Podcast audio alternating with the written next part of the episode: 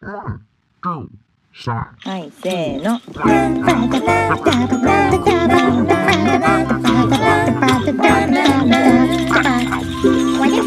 まるちゃんのポッドキャスト始まるよ。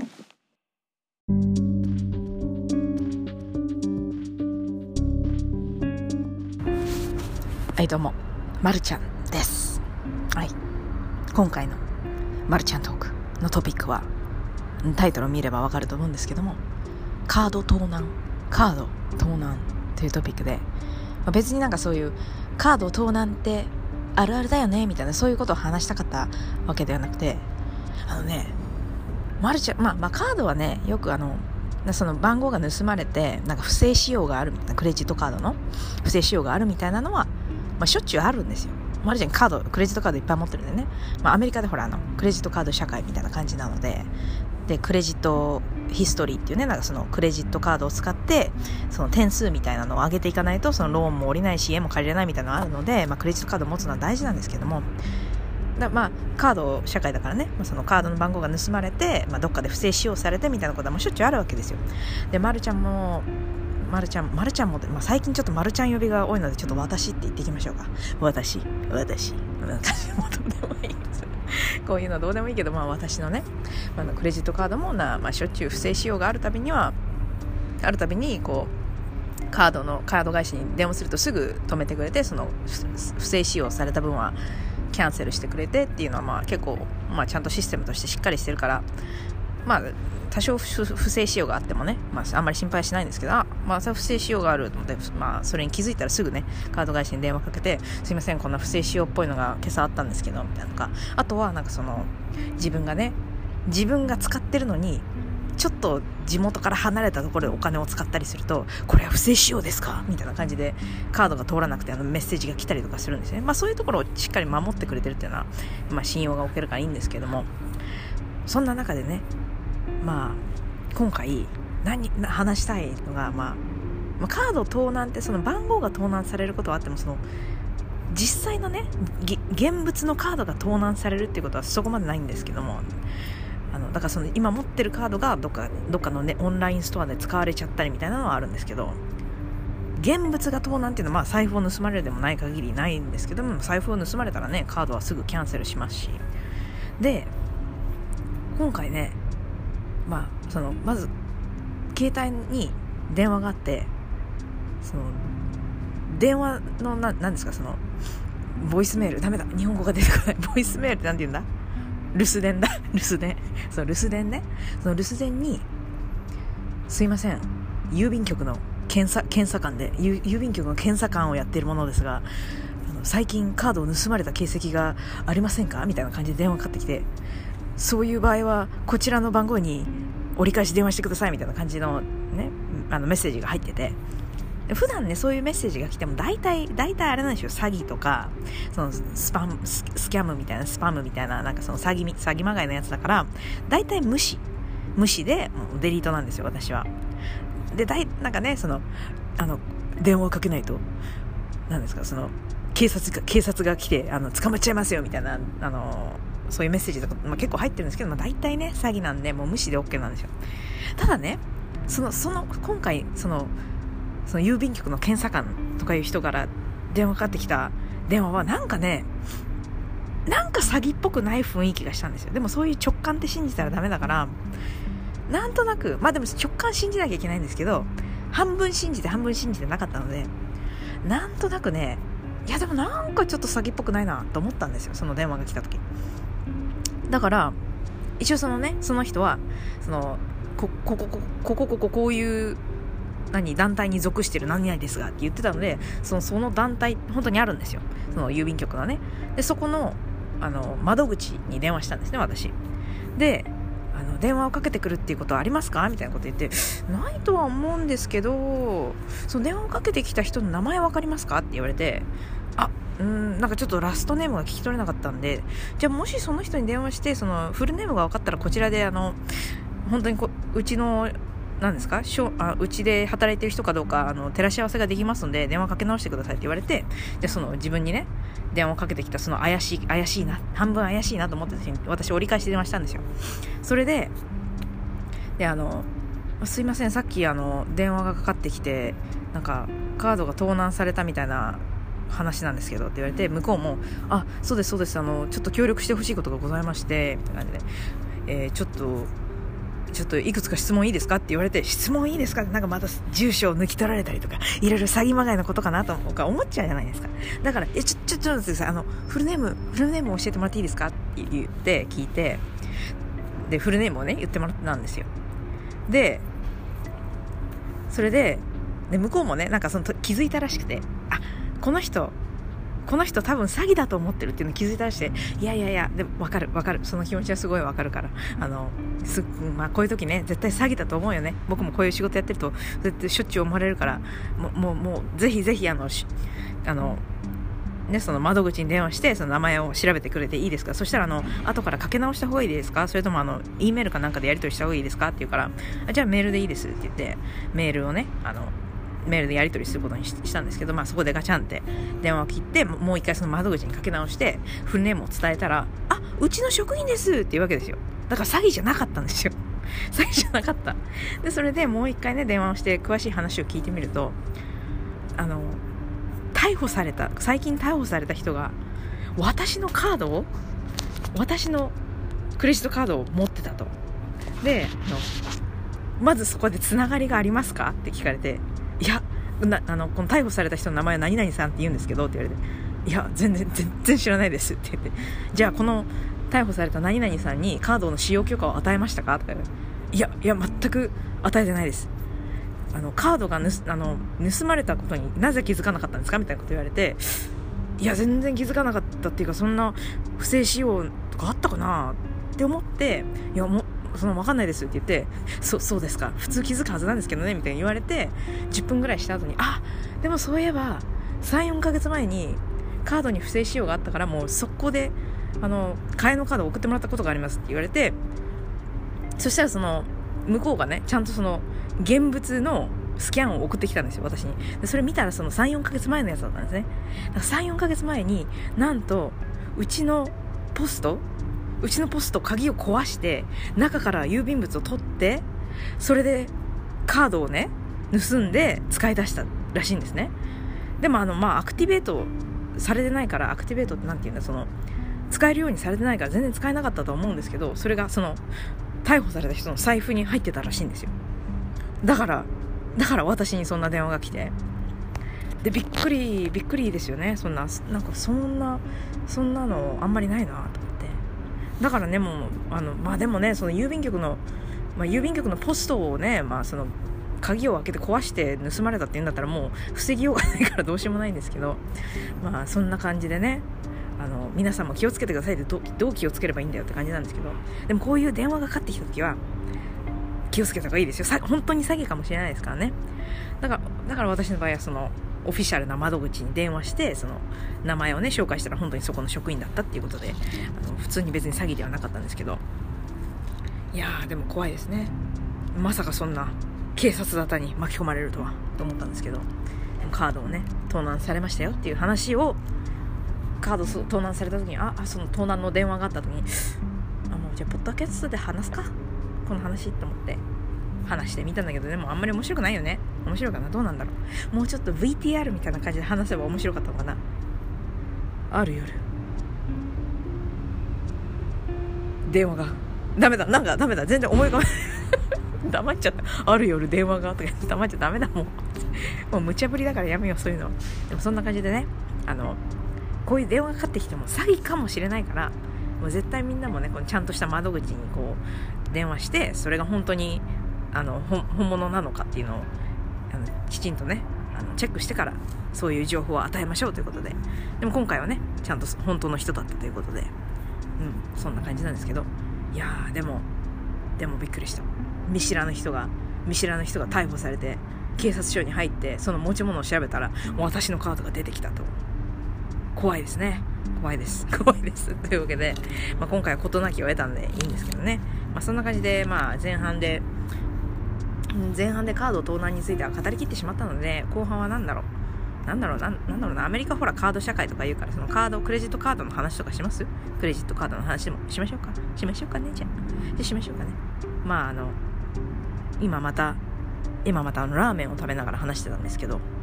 後半はラーメンを食べながら話さないんですよ。ラーメンを食べてない時に後半を録音することにします。ではそういう感じではい。こうかこうこうここを聞いてくださいじゃあ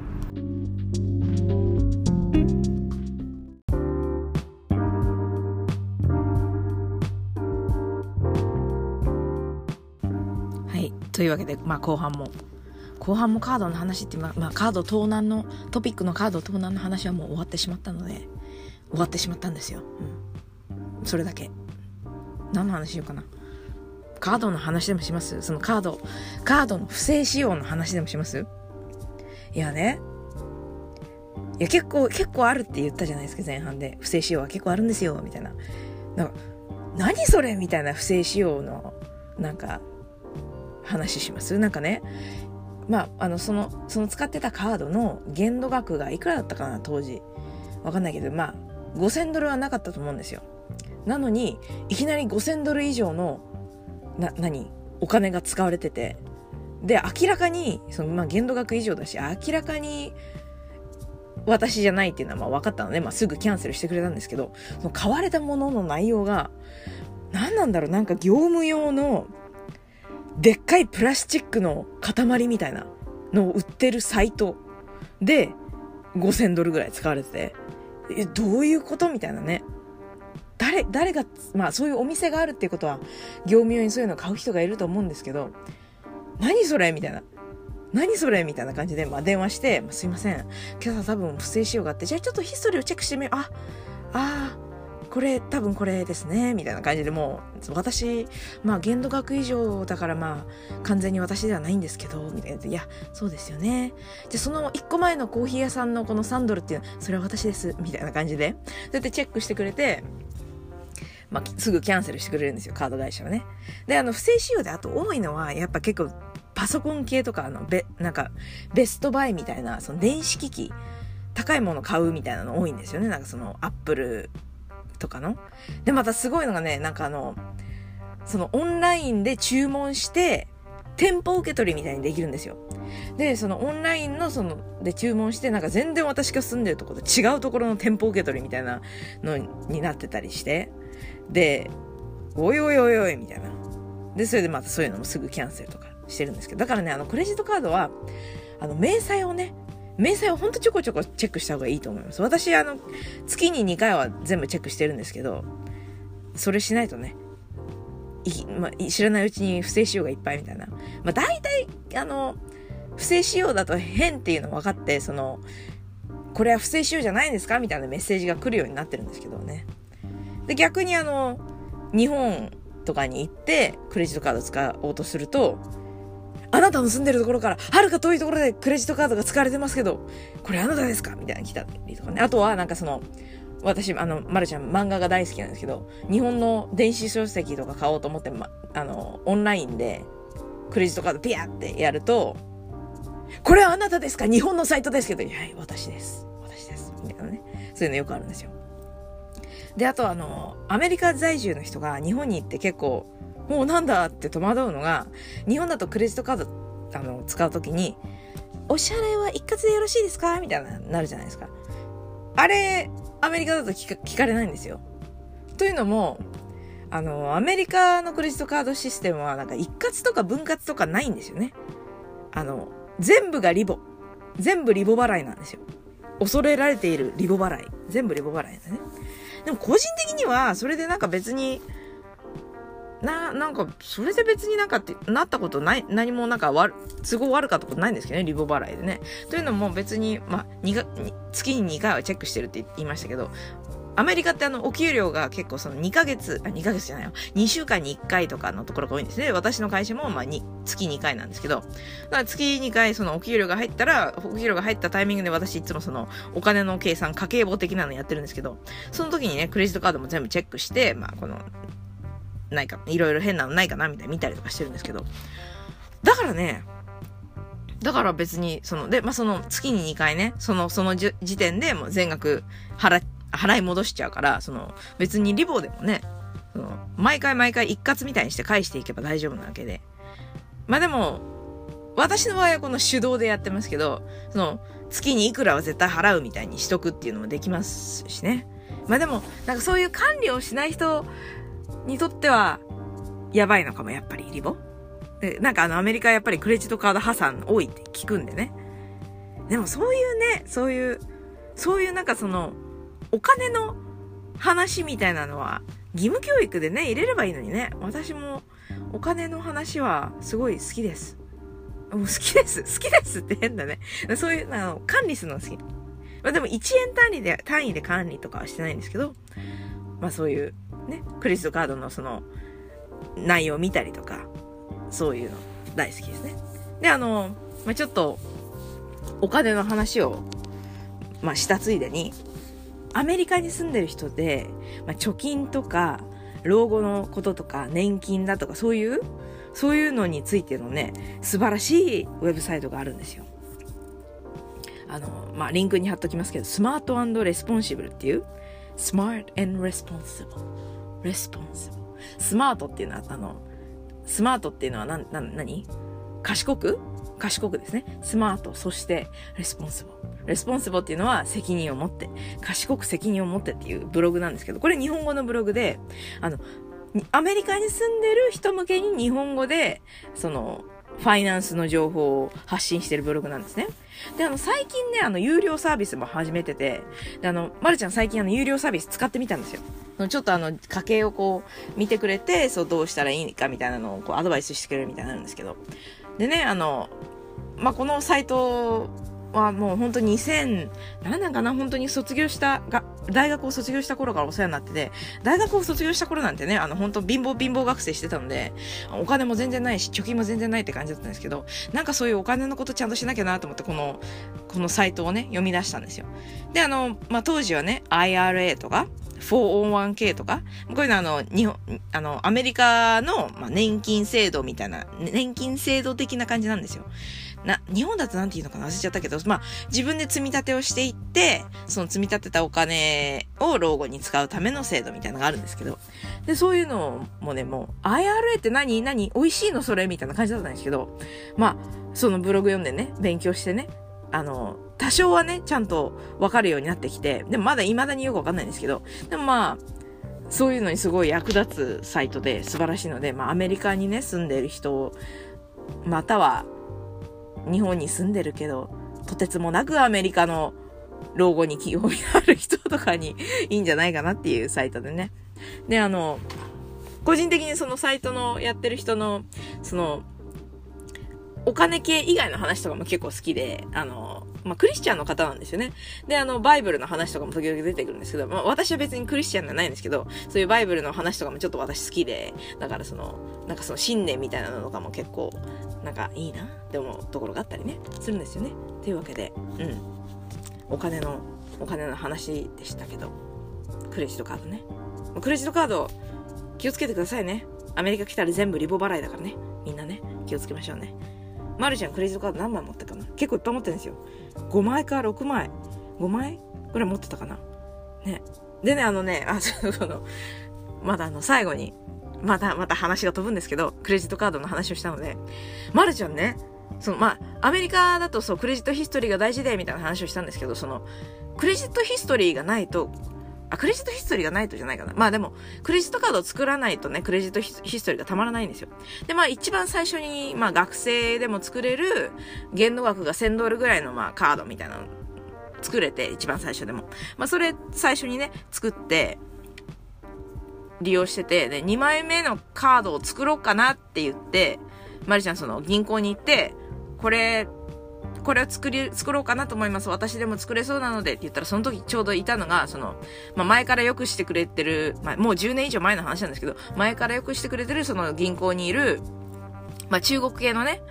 おばちゃん、おばちゃん店員さんみたいにいて、おばちゃん銀行員さんみたいにいて、その、いつも、その、行くと相手して、相手してくれてその、接客してくれてた人なんですけど、あら、そんな、こんなカードよりもっといいカードがあるのよ。もう、おばちゃんが、おばちゃんがフックアップしてあげるわって、フックアップっていうのはなんかその、手配してあげるわ、みたいな感じで、フックアップとは言ってなかったかな若者じゃないからな。まあでもそのおばちゃんがやってあげるわ、みたいな感じで、あの、ほら、アジア人のおばちゃんって結構おせっかいな人多いじゃないですか。でもそのおせっかいな感じでね、あの、あ、じゃあありがとうございますって言って。まあで、向こうもね、その、まあ19か20歳のね、若い、若いアジア人の女の子がこう来たっていうことで、なんかその、この、世話を焼いてあげたかったのかもしれないですけど、おばちゃんがね、その、じゃあ、あの、私、ここんなのより全然いいカードがあるから、こっちのカードを、か、こっちのカードに、あ、あの、アプライ、アプライしなさいよ。アプライっていうのは、な、なにこの、こっちのカード作りなさいよ、みたいな感じで。あ、じゃ、じゃあそっちのカードを作ります、つって。まあ、その若くてね、何も知らないまるちゃんは、その、おばちゃんの口車に乗って、そのカードを作ってしまったんですよ。そしたらなんとですよ。なんと、カードの限度額が